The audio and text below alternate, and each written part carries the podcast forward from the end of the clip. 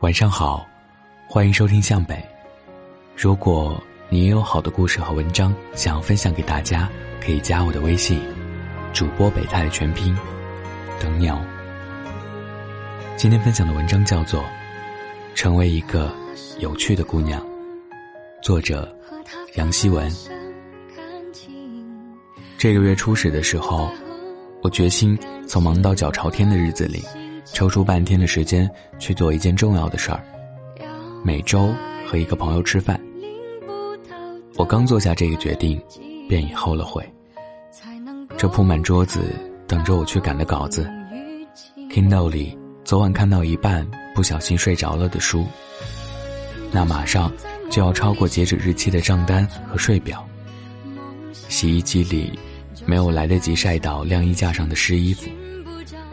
我的脑子里装了一万件事儿，每一件都足够榨干我的精力。我飞驰在去往咖啡馆的路上，长久等待的红灯和周围鸣笛的声响，让我彻彻底底的焦虑着。车座上的手机嗡嗡响了两声塞去的短信飞进来，我到了。这一刻，我又差点和前面的车子撞在一起。赶忙抱歉的从窗口挥出肉胳膊，再赔上一个无害的笑，却止不住的心烦着，只盼望这场心血来潮的约会能够尽快的结束。可是 s a c h i 在我面前出现的时候，这半年不见的姑娘，瞬间让我改变了主意。我必须承认，有些姑娘自带一种独特的魅力，她们并非美若天仙。但必定散发着欣欣向荣的气息，就像一株始终朝阳的向日葵，只要近身就能感觉到生之喜悦。s a c h i 就是那样的姑娘，她那长发不见了，顶着一头俏皮的短发，整个人黑了一点，依旧瘦削但强壮，迈着大步走来，那微笑太发自肺腑。让整身的黑裙也染上了春天的味道。他的拥抱彻底打消了我的焦虑。我忽然迫不及待想和他坐下来分享生活的悲喜。Sachi 是个日本女孩子，我们曾在同一个地方工作，后来各自辞职，依旧保持着深深浅浅的联系。我那时就非常崇拜她。因为她颠覆了我对日本女生的所有想象。那之前，我还以为天底下所有日本女生都在二十三岁结婚，柔弱顺从，用煮的一手好料理和超高的做家务技能，去过相夫教子的大半人生。可是 Sachi 三十三岁了，她依旧堂堂正正的单着身，瘦而健康的身材让她的青春一直延续着。他曾经在东京一家意大利菜馆做主厨，后来拿着打工度假签证自驾游了整个澳洲，接着又在几年前来到新西兰赚钱、旅行、交朋友，一直住到了现在。他活泼开朗、独立坚强，靠一口非日本味道的流利英文迎来一票朋友，生活里。总是被各种新鲜事儿塞得满满当当。这一次见面前，我们好久没再联络，可是，我还是有着偶尔翻开他脸书页面的习惯。不得不承认，Sachi 是个很有趣的姑娘。这份有趣，让我每一次翻看她新鲜事儿的时候，心里都热血沸腾着。我也应该去做点什么有趣的事儿。我们走进一家咖啡馆，太久没来喝的咖啡都涨了半牛币。店里忙活的服务生也换了人。我辞职后在家中待了太久，这世间每一处都变了模样。我甚至闻到自己身上许久没晒太阳的霉菌味儿。我问起 s a c h 最近都做了些什么 s a c h 啜了口咖啡。认认真真的告诉我，今年初回日本休假一个月，之后去了墨西哥旅行，在那里学会了潜水，还遇见了一个来自美国的帅哥。哦，对了，我前几天刚刚跑了一次马拉松。他拿出手机，兴致勃勃地给我看照片。我看着照片中他穿着运动装在马拉松终点竖起大拇指，看着他在日本时为大家做的西式糕点，着他在墨西哥潜水时的那片湛蓝的海滩，看着他在旅途中把陌生人变作朋友，我顿时感觉到和一个有趣的姑娘在一起。自己的情绪在短短的几分钟之内发生了多么大的改变。昨天的某一刻，我还在为这头上新长出的白发、体重秤上多出来的一斤、那边写了一半写不下去的稿子，以及还有那因交迟了账单而来的罚款，内心抓狂着。然而这一刻，那些琐事仿若都不再是什么问题。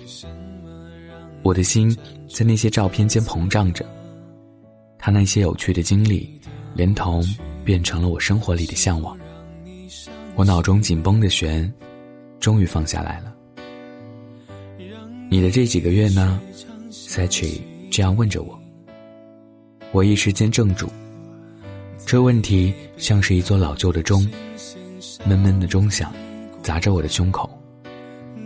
我匆忙的回答着。啊，我一直在忙着写字，没做什么特别的，却在心底迅速检讨着自己最近的生活。除了写字，这些日子里，我还做了些什么？我为着写字，拒绝了朋友约我去学开小型飞机的邀请。我为着写字，错过了远道而来的朋友的相聚。我为着写字，不再去海边露营，而把自己束缚在十几平米的小空间里。我苦哈哈的写着写着，把这作为脱离世界的借口，错过了那么新的感受，也告别了曾经有趣的自己。我也曾经有趣过一阵儿。那样的日子里，我驾着房车，在任意一个不知名的海边安营扎寨。白天在海里游泳，晚上坐在篝火前烤串儿、喝啤酒。我在深夜里一时兴起的写上几千字的故事。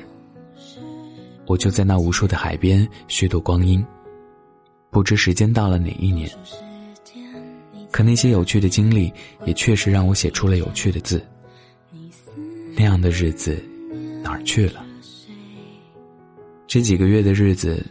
我仅是写着写着，那文字死水一般，没有生的气息，连生活中的自己也越来越焦躁。我的世界，因着单一的生活而缩小成房车上的十几平方米。那久停不走的房车，像是我的囚笼，让一草一木都成为不该让我忧虑的大事件。s a c h i 打断我的自责。兴奋地问我：“我最近学会了冲浪，要不要跟我一起来？”我用力点了点头，看着 s a c h i 明亮快活的眼睛，感慨：一个女人的生活状态，完全取决于她为自己所构筑的世界里。接近一个月的时间里，和三位女性朋友的见面，更让我意识到，成为一个有趣的姑娘有多么的重要。我不再后悔自己每周和一个朋友吃顿饭的决定，反倒觉得庆幸。这每周三四个小时的时间，让我深深的意识到，一个平凡姑娘生命中最精彩的突破口，就是成为一个有趣的人。姑娘和姑娘到底是不一样的，有些姑娘把生活过成了一潭死水，我们在一起只能聊着某某出轨的老公。最近身上出现的赘肉，那结不成的婚和恼着心的男朋友，而另一些姑娘让生命中的每一天都热切充实。他们在生活中永远保持探险的姿态，每几个月都完成一场成长的飞跃。他们的每一句话都能为我的人生添上一种向往。我从他们身上觉察到这生活光明的另一面。如果仔细观察身边的姑娘，你会发现，那些在生活中活出一派欣喜的姑娘，绝对会是有趣的姑娘。然而，成为一个有趣的姑娘，并不容易，这是有成本的。有趣的姑娘一定是独立的，在金钱上有自己的绝对主权，不会隔三差五嚷着让爸妈把钱打到银行卡。他们在感情上也没有绝对的依赖，不会因为男朋友一个电话不接就冲锋枪般的再打上数十个。有趣的姑娘也一定自备着很多生存技能，有男人般的坚韧和女人般的细致。他们能开五个小时的长途，能做出另类的旅行指南。他们能在露营的时候甘愿用一小块面包充饥。他们也能在餐厅里拿着一杯红酒，妩媚地告诉你，Shiraz 和 Mallet 的区别。有趣的姑娘也必定可爱，她们不偏激，不较真，慷慨大方的活，一颗心堂堂正正的接受着所有的不一样。那不一样，又让他们成为与众不同的人，闪着异常的光耀。我记得自己在很多年前。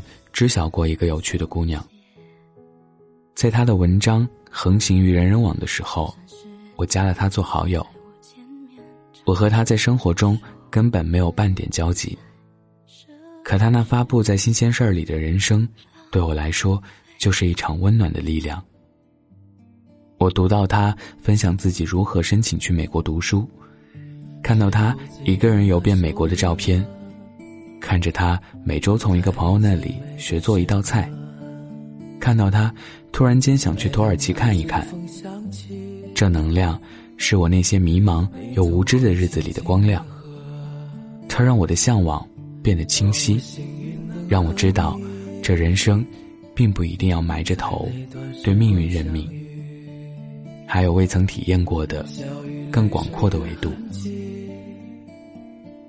世上的姑娘太多，并不是每一个都快乐。我总是笑说自己是姑娘学的终身制学者，每见到一个姑娘，都要听着她们的故事去思考，有什么会让我们的姑娘们的人生更幸福。